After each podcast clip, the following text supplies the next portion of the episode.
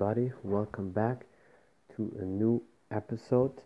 This time um, with the topic.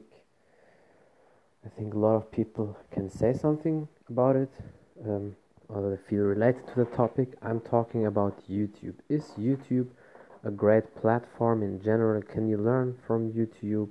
Which YouTube channels uh, could I recommend to you?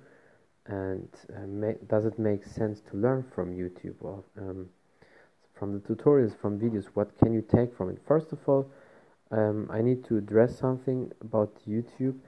Um, it seems like when you do um, sports content, especially martial arts and tutorials, um, there's a shift since last year or 2018, end of 2018.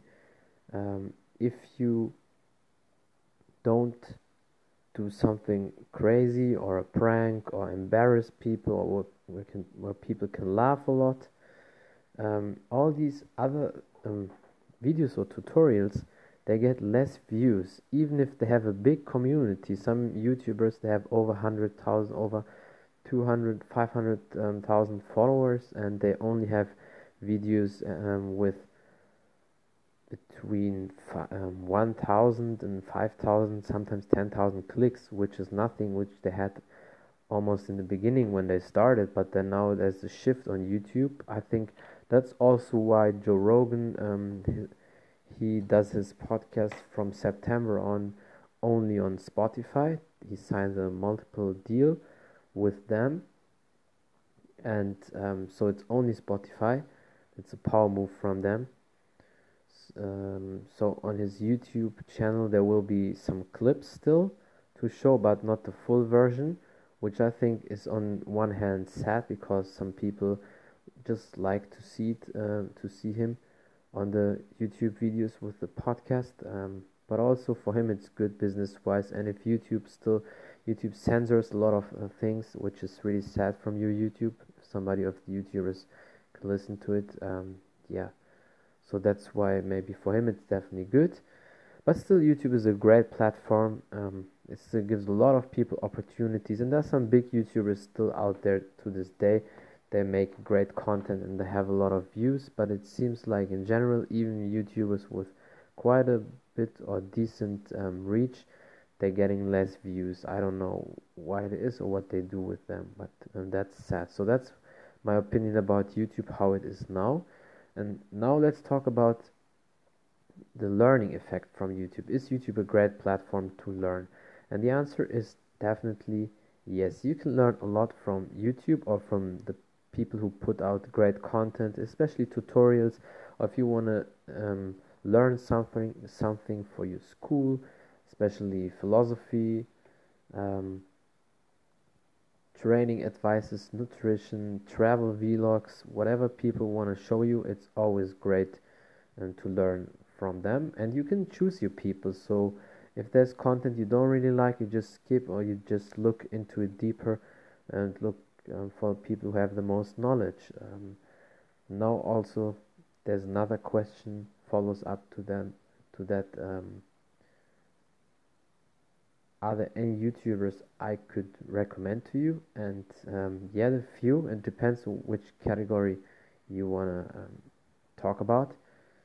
In general, with a lot of knowledge, uh, crossover um, categories is definitely Joe Rogan's podcast because he has plenty of different people on. He has doctors, politicians, um, nutritionists, um, coaches athletes, UFC athletes, kickboxer, boxers, comedian, um, scientists, whatever you might think. He probably had all these people on his shows, musicians.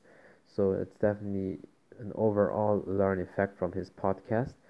Um, if you want to talk about sports, training, nutrition, then there is one guy I can definitely recommend. It's Jeff Cavaliere from ATHLEAN-X. He has a big YouTube channel. I think he's since 2009 or 2006 on YouTube. I'm not that sure, but definitely at least since 2009. And he has now 10.1 or 10.2 million subscribers, which is crazy. That just shows the longevity of him and how good he really is, and his content is amazing. He talks about nutrition, training, being an athlete, not like these average fitness uh, YouTubers who only show you oh how to do bench press, whatever. He um, puts the science uh, behind the yeah the videos, and he's also a physical therapist and was um, a strength and conditioning coach for a lot of athletes, NFL athletes, baseball players. And he was also the strength and conditioning and athletic coach at the New York uh, Mets, the, the baseball team from New York.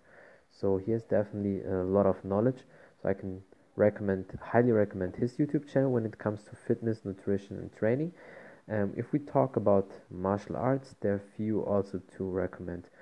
Um, first of all, Firas Zahabi from TriStar Gym. The, the YouTube channel is called TriStar Gym. That's his gym in Montreal in Canada, and he shows a lot of stuff, makes um, reactions to fights, to UFC fights, upcoming fights, previews and reviews. Um, he shows techniques, jiu-jitsu drills, but he has also some stand-up techniques uh, on his channel. He talks about philosophy because he also studied philosophy. He's a really smart guy. He was also on Joe Rogan's podcast, so um, you can check that up as well. And his knowledge is definitely key. And uh, of course, the legend Bas Rutten. He's just an amazing athlete still and has big knowledge when it comes to striking, especially. But he's also a good submission specialist, but um, striking even more. And he does since nine week. Now this week is week nine.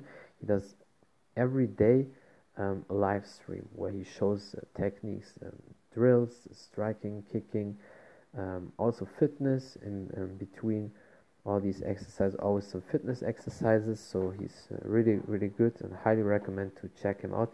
He was a former UFC heavyweight champ.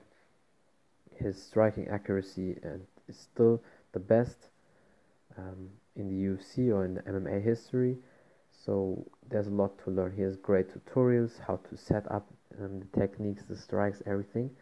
And one last channel from my bro, David Russell. His um, YouTube channel is called, um, in German, it's Kampfkunst Lifestyle. So in English would be martial arts lifestyle, but it's only on German. So if some of you are listening out there, you can speak German, then definitely check it out. Uh, you can learn a lot of um, great things from him techniques, self defense on the street, but also how to get fit in shape to train your reflexes. Sometimes there are also some funny videos out there, so it's a good mix, but 80% definitely on self defense uh, concept. Uh, so, yeah, check it out. That's it. That's um, my two um, sentences about uh, YouTube, what I think about YouTube.